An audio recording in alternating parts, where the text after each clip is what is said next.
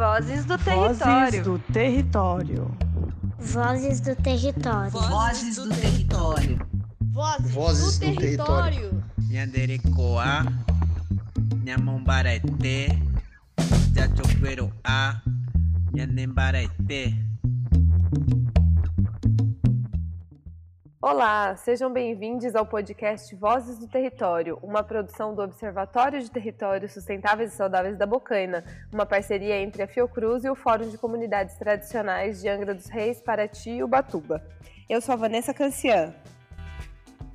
E eu sou a Maite Freitas e neste episódio nós vamos falar sobre a segunda fase do PEA, o projeto de educação ambiental da Costa Verde, que será realizado nas regiões do litoral norte de São Paulo, Ubatuba, Caraguatatuba, São Sebastião e Ilhabela, e no litoral sul do Rio de Janeiro, Mangaratiba, Angra dos Reis e Paraty, em uma parceria com a Fiotec e Fiocruz, por meio do Observatório, do Fórum de Comunidades Tradicionais, da Universidade Federal Fluminense e da Universidade Estadual Paulista. E olha só, a ideia deste episódio é afinar os ponteiros, as informações e te preparar para receber as equipes do PEA Costa Verde aí na sua comunidade.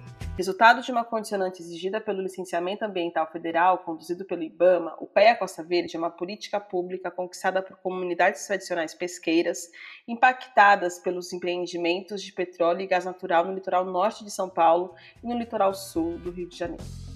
E nós conversamos com algumas lideranças comunitárias e alguns pesquisadores e representantes do projeto para esclarecer os principais pontos. O que é o PEA? Em que momento do PEA estamos? Quem executa? Onde ocorre? Por que o projeto é importante? Como participar? Para essa e outras perguntas, as respostas estão aqui neste episódio. Bom, a Marcela Cananéia, a Ana Flávia Salai e o Wagner Nascimento, Vaguinho, que integram o OTS e o Fórum de Comunidades Tradicionais, nos contaram sobre a importância da participação dos movimentos populares e do projeto para as comunidades nessa segunda fase. Escuta aí o que eles falaram. O projeto ele é importante para levar as informações em relação aos impactos da exploração do pré-sal para as comunidades, né? É, de forma a empoderar e, preparar, e preparar né, essas comunidades para o enfrentamento e para a luta pela garantia dos direitos de acesso né, à informação, à educação e à formação. E, além disso, na participação qualificada na gestão socioambiental na luta pelos direitos e garantir a permanência dos territórios tradicionais e suas bandeiras de luta. Para o Fórum de Comunidades Tradicionais é muito importante estar junto nesse processo é, de execução com as demais instituições públicas, quanto a Fiocruz, a Unesp e a UF. E há um projeto né, amplo, um programa de educação ambiental que vai permanecer é, por vários anos aqui no território e ter a voz do movimento social como fórum, que nos colocamos nesse processo com o protagonismo do movimento, mas também com o comprometimento que essa ação chega no território e que propõe a transformação através de uma educação crítica popular, que nós acreditamos historicamente é uma frente importante de luta para o nosso movimento, como a educação diferenciada. E a gente pretende, é, nesse espaço, fortalecer as comunidades tradicionais, especialmente as comunidades caiçaras e pesqueira, no sentido né, da participação, é, do envolvimento e que se é, realize uma ação com força e com capacidade de ter a voz e a participação das comunidades tradicionais nesse processo. Ele tende a fortalecer o entendimento e o pensamento crítico sobre as mudanças causadas pelo impacto direto e indireto né, da exploração do pré-sal é, para esse território. É, e e de como que essas comunidades, né, elas podem se manter é, em suas bases, né, com saúde e com os seus direitos é, básicos garantidos, né? A gente vem desde o início da primeira etapa, né, é, acompanhando. Fizemos anteriormente um processo de monitoramento, e isso contribuiu muito para que a gente tivesse uma participação ali não só de, de apoiar, acompanhar, mas de protagonizar no sentido de dar a direção estratégica a esse processo. Então a gente está muito feliz aí com o, o a gente está podendo acompanhar esse processo de fato, né, trazendo a nossa contribuição e o olhar das comunidades tradicionais é, nessa posição de executora que historicamente nós fomos sempre o público-alvo desses processos. E hoje nos coloca no sentido de protagonista. E isso é um desafio, mas é muito importante para nós, Fórum de Comunidades Tradicionais. A gente considera é, uma conquista a gente poder executar esse projeto é, diretamente com as comunidades pesqueiras daqui da região, né? porque o papel do movimento social é justamente é fazer luta né? no território e pelo território, né? É, trazendo e formando né? É, o pensamento crítico para essas é, comunidades, né? para os comunitários que vivem aqui nessa região, é, para compreender né?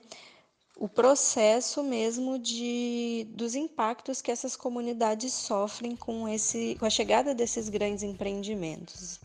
A realização do projeto de educação ambiental Costa Verde, o PEA, é uma medida de mitigação exigida pelo licenciamento ambiental federal conduzido pelo IBAMA. E olha só, mitigar, condicionante, educação popular, pesquisação, participação qualificada e vários outros termos serão muito, usa muito usados para falar do PEA. Para facilitar o entendimento do que são cada uma dessas palavras, nós convidamos a Indira Alves do Observatório, o Anderson Sato da Universidade Federal Fluminense e o David Sansolo da Unesp para nos explicar esses termos.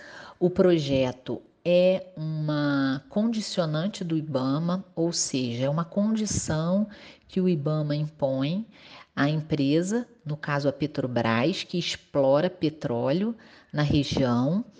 É, e essa condição ela tem o objetivo de mitigar. Peraí, a Indira falou em mitigação. E você sabe o que isso significa? Vamos ouvir a explicação do professor Dave Sansolo, da Unesp. A mitigação seria a minimização desses impactos na medida que a gente sabe que ou eles ocorrem ou podem ocorrer. Então, a mitigação é uma ação para diminuir o efeito desses impactos. E você já deve estar se perguntando em quais comunidades a segunda fase do PAIA Costa Verde vai acontecer. A Indira e o Sato nos explicam. O projeto é um projeto de educação ambiental que ocorre desde Mangaratiba até Ilha Bela, é, em sete municípios.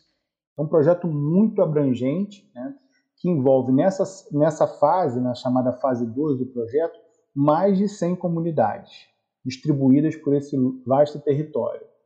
Muitas dessas comunidades já faziam parte da, da, da fase anterior, da fase 1 do projeto, e agora na fase 2 foram adicionadas, né, foram incluídas mais de 40 nova, novas comunidades. E elas também vão fazer parte agora do nosso trabalho aí ao longo desses anos. E o objetivo desse projeto é fortalecer as comunidades pesqueiras, é, no sentido de que essas comunidades possam participar da gestão ambiental dos seus territórios. Bom, já deu para entender algumas coisas, né? E você já deve estar se perguntando como o pé vai chegar na minha comunidade, quais são as ações previstas. Vamos ouvir o Sato. É, o PEA chega a essas comunidades principalmente né, através dos educadores e educadoras de campo do projeto. É, nós temos educadores com vasta experiência, né, muitos deles que atuaram na, na, fase anterior. Então, esses educadores eles vão realizar contatos né, com as lideranças, com as organizações comunitárias para desenvolver as atividades do, dessa fase. Essas atividades envolvem desde né, é, formações né, de comissões locais, onde essas comunidades estão, estão inseridas, também são realizadas chamadas visitas de convivência, ações formativas com uma ou mais comunidades intercâmbios também de experiências, mutirões, estão previstos aí na execução dessa segunda fase. Muitas atividades nesse momento serão feitas virtualmente. Para acompanhar a programação, procure um representante da sua comunidade e acompanhe as redes do observatório. Vale lembrar que ainda estamos em pandemia e que todas as medidas de segurança estão sendo pensadas para preservar as equipes e você comunitário.